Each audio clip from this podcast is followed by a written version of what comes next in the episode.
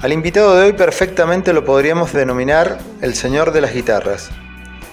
Verdaderamente la descose.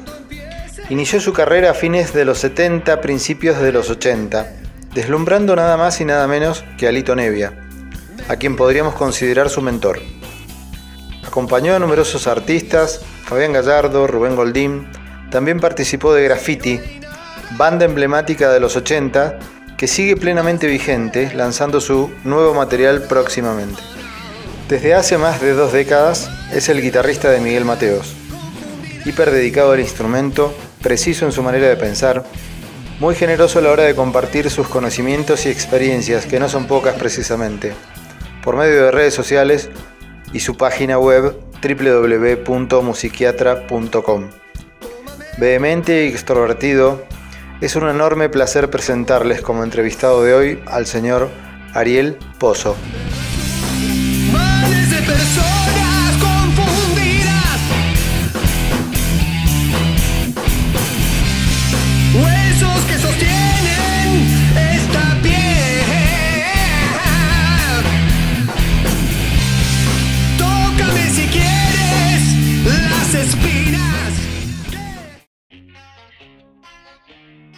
¿Cómo se gestaron los primeros pasos de tu carrera? ¿Cuándo la definiste como tu profesión y tu modo de vida? Bueno, eh, yo empecé con el tema de mi carrera muy joven. En la, secundaria, yo estaba en quinto año de secundaria, de bachillerato en Rosario. Yo ya tocaba en varias bandas allá y un día participamos con mi banda Boulevard, una banda que tocaba Claudio Cardone teclados, que después fue tecladista de Spinetta, Fabián Gallardo, eh, guitarra y voz, que después estuvo con Fito y solista, con Edu Carbí en batería y yo en guitarra, que después formamos nosotros Graffiti más adelante. Con esa banda tocamos en un festival que se llamaba Rock Rosario 83, organizado por Baglietto, y allí tocaba el número principal que cerraba la Baglietto y Lito Nevia. Eh, yo tenía 17 años, bueno, entonces Lito me vio tocar y me dijo, ¿no querés venir? Pibe, ¿no querés venir a tocar conmigo a Buenos Aires? Bueno, y a partir de ahí me empecé a ir a Buenos Aires a tocar con él, me iba, durante la semana cursaba el bachillerato y los fines de semana me iba a Buenos Aires a tocar. Y de ahí salté a tocar con Silvina Agarré y ahí arrancó mi, mi profesionalismo en la guitarra y en la música, ¿no? Nevia, Gallardo, Goldín, y otros tantos enormes talentos de la escena rosarina, los cuales tuviste el honor de acompañar. ¿Qué recuerdos y anécdotas tenés de esos momentos de tu carrera?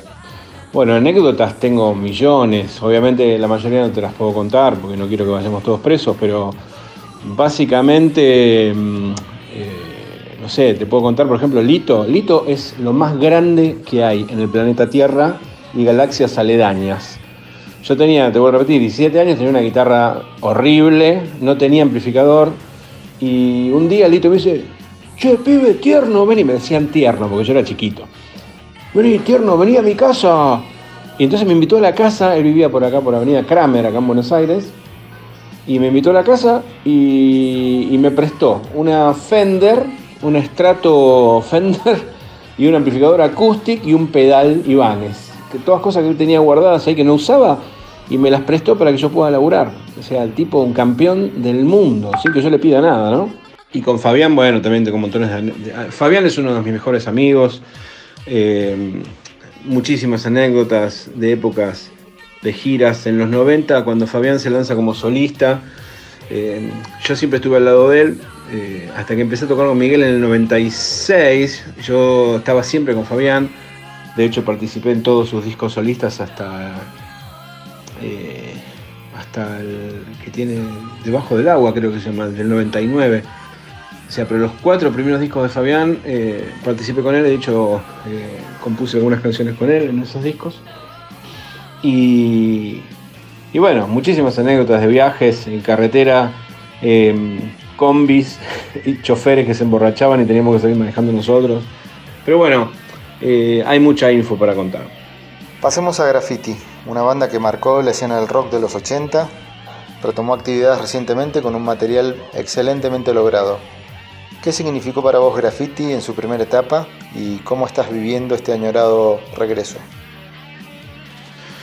Graffiti nació eh, cuando, viste que yo te contaba recién de esta banda Boulevard, que yo empecé a tocar eh, y que fue donde me vio Lito y me llevó a Buenos Aires. Bueno, cuando esa banda se separa, porque Fabián se va a tocar con Fito, eh, y yo me voy a tocar con, con Lito, y Claudio Cardone primero se va con Baglietto, la banda se separa. Pero ¿qué pasa? Yo quedé con muy buena relación con Edu, Edu Carvil, batero. En esa época era baterista, no cantaba ni nada. Entonces, en uno de mis regresos a Rosario, yo iba y venía, yo todavía vivía con mis padres, decidimos armar una banda. Entonces lo llamamos a Fabián Leonch, que después tocó con Fito en el disco La La La, el bajo, y armamos un trío. En esa época estábamos fanatizados con Police y toda esa onda, y decidimos armar una banda con esa onda. Em, ¿Y qué pasa? Yo al principio cantaba yo. Las canciones siempre las componíamos Edu y yo. Al día de hoy sigue siendo así, ¿no? Las músicas las hago yo y Edu hace las letras. Pero em, al principio cantaba yo casi todo. Pero de repente me di cuenta que a mí me apasionaba mucho más concentrarme en tocar la guitarra y podía hacerlo mucho mejor si me concentraba en lo que tenía que hacer. Y Edu tenía una característica particular que no se compra y que es el carisma con la gente. Em, el carisma, el contacto que uno tiene con la gente es algo que vos tenés innato. Y Edu tiene de sobra eso. Entonces decidimos que él se dedique a cantar y después pusimos un batero para que él pueda irse adelante. Así que básicamente eh, eso fue. Y bueno, el retorno de graffiti. obviamente eh, yo hice muchísimas cosas en mi vida, eh, sigo haciendo, obviamente, ¿no? grabando para mucha gente, yo grabo mucho para el exterior ahora con la tecnología me permite grabar en el estudio que tengo en mi casa y mando todo el tiempo estoy grabando para, gente de afuera, qué sé yo. Pero yo siempre quise volver a, cerrar un capítulo, porque Graffiti se separó cuando se explotó la hiperinflación argentina en el 89. Nosotros estamos en el sello CBS junto con Soda. ¿Y mm, qué pasa? Eh, cuando explota la hiperinflación, al sello CBS lo compra Sony.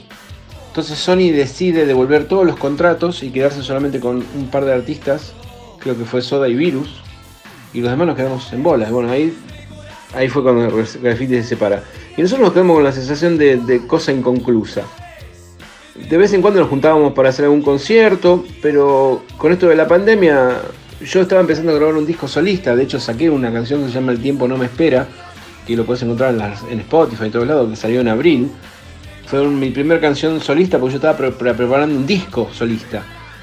Y de repente, un día hablando con Edu, él vive en Londres, Edu desde el 90, desde que explotó todo se quedó allá en Londres. Eh, digo, che, te voy a mandar unas canciones que estoy haciendo a ver si me metes unas letras. Bueno, y empezamos a trabajar y nos reembalamos y terminamos haciendo 13 canciones. Y dijimos, ¿qué hacemos con esto? Y bueno, hablamos con Claudio, el tercer miembro de Graffiti, y, Claudio dijo, boludo, saquémoslo como Graffiti. Y bueno, terminamos el disco y así está, Graffiti 3, que sale el 18 de septiembre.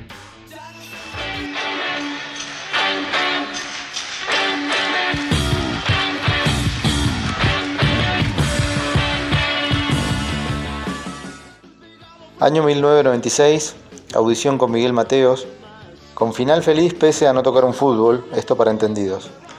¿Cómo viviste esa etapa y qué significa para vos ser la primera guitarra de uno de los artistas íconos del rock argentino y de habla hispana? Anécdotas, imaginamos que miles. ¿Nos podrás compartir alguna de tu trayectoria junto a Miguel? Eh, la audición con Miguel fue re loca. Bueno, eh, eh, qué sé yo, eh, yo ya lo conté en varias oportunidades, fue una audición bastante particular porque yo sabía que Miguel estaba buscando guitarrista, entonces digo, bueno, no voy a andar dando vueltas, no, eh, las cosas hay que hacerlas bien o no hacerlas, como decía Olmedo, viste, vamos a hacerla bien y se pintaba los labios. Entonces, yo me aquí lo contraté un flete y me fui a la prueba de guitarristas de Mateos, que yo me había enterado que estaba probando guitarristas llevé pero toneladas de equipo, montones de guitarras, estaban, había una cola de montón de guitarristas, todo con una guitarrita en una funda al hombro y un bolsito con un par de pedales, y yo caí con dos asistentes, un flete y toneladas de equipo. Entonces ya ahí gané el partido de entrada. Obviamente había que tocar. Bueno, yo me tengo fe, yo creo que toco medianamente bien, entonces sabía que iba a poder cumplir esa parte, pero bueno, había que impactar de entrada. Entonces, bueno, se terminó dando, entré a tocar con Miguel, pegamos buena onda. Y la verdad que fue descubrir, yo no era muy, muy seguidor de la carrera de Miguel en esa época, em, y fue descubrir mucho material muy grosso, fue descubrir un artista realmente muy profundo y fue realmente aprender lo que es América, recorrer América de punta a punta, desde el rincón más recóndito, valga la redundancia, de México, hasta las grandes metrópolis de Estados Unidos, recorriendo Centroamérica, Latinoamérica. Realmente eh, eh, fue fantástico. Realmente la, etapa con Miguel, que continúa hoy en día, ya van casi 25 años que estoy con él, em, realmente han sido maravillosos. Actualidad. ¿Cómo estás sobrellevando esta difícil y extraña situación que nos toca vivir? ¿Cuáles son tus planes a futuro cuando recobremos la tan ansiada normalidad? Eh, la actualidad, ¿cómo estoy sobrellevando esto? Mirá, em, yo te voy a contar una cosa. Em, los músicos tenemos una suerte y una desventaja. La desventaja es que nadie nos toma en cuenta. Vos vas a un banco a pedir un crédito y te dicen, ok, ¿y usted qué trabaja? ¿De músico? Oh, sí, bueno, buenísimo, pero ¿de qué trabaja? De músico. Sí, sí, está bien, pero ¿de qué trabajas? Y te miran. No, flaco, trabajo de músico. Bueno, no, no existís eh, no existís para pedir un crédito, no existís para, eh, no sé, para ningún beneficio o apoyo gubernamental. Entonces no tenemos, nosotros no tenemos vacaciones, no tenemos aguinaldo, no tenemos nada. O sea, básicamente un músico es como un tipo que vende ballenitas en la esquina. Em, entonces estamos acostumbrados, los músicos que tenemos un par de, de neuronas funcionando en la cabeza, estamos acostumbrados a ser como la hormiguita y no como la cigarra. Ah, estamos acostumbrados a guardar porque sabemos que hay momentos brillantes donde te entra mucho dinero y hay momentos eh, donde no te entra nada de dinero. Eh, y no es como tener un trabajo que vos todos los meses cobras. Ah, el músico no. El músico si un mes no trabaja, no cobra. Bueno, em, debido a esto que yo te estoy contando em, y de haberla pasado muy mal en algunas oportunidades en el pasado, yo aprendí la lección y, bueno, y cuando me, iba bien, guardaba para cuando me iba mal. Entonces, por suerte, eh, me agarró eh, con un backup. O sea, estoy tranquilo con esto de la pandemia y obviamente sigo trabajando, como te decía, grabando y todas las cuestiones. Pero, em, eh, bueno, nada, eso. A modo de despedida, te pedimos una reflexión final y un saludo al programa Los Chamulladores. Bueno, y nada, yo te agradezco muchísimo esta invitación a charlar un poco eh, acá en el programa Los Chamulladores, qué buen nombre. Yo trato de no chamullar demasiado, pero no sé, la reflexión que te puedo dejar, digamos, como para redondear un poco la idea, es que eh, estos momentos que estamos viviendo eh, te están, nos están mostrando a todos un poquito em, qué acostumbrados que estábamos a pasarla bien y no nos damos cuenta. El hecho de poder estar todos encerrados en, un, en una habitación gigante, miles de personas viendo un artista, por ejemplo, cuando vas a un teatro o una cancha de fútbol a ver un partido, o cuando vas a un recital que están todos apretujados, a ver una discoteca, el hecho del contacto íntimo, físico, eh, el sudor y la transpiración y, todo uno encimado arriba del otro y no pasaba nada. Y nos acostumbró a que de repente éramos invencibles y ahora nos damos cuenta que un pequeño microorganismo nos ha trastocado.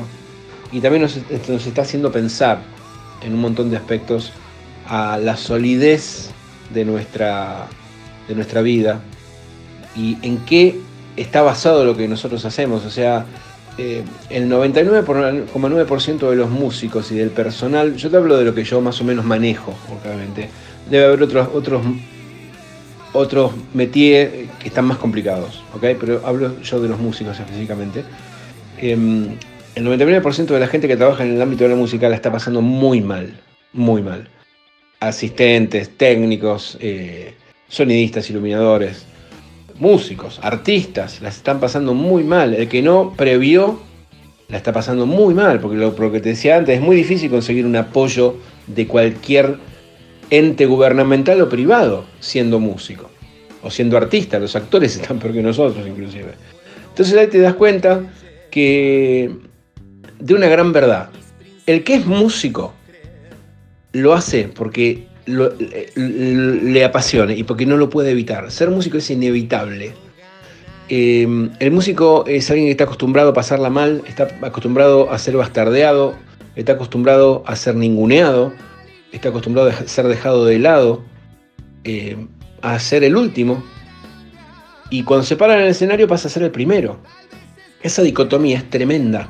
Entonces, si vos cuando estás en el escenario te crees que sos el campeón del mundo, cuando, cuando bajás no lo podés soportar. Eso ha llevado a mucha gente a seguir el camino de sustancias ilegales inclusive.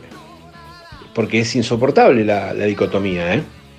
Entonces, el hecho de estar parados ahora, en el medio de una pandemia, tratando de remar, eh, nos muestra lo endeble de lo que es esto, lo que hacemos nosotros, y le muestra a todo el mundo que lo que estamos haciendo lo hacemos realmente porque nos apasiona. Porque si no fuese por eso, es como yo siempre digo, plata no hay.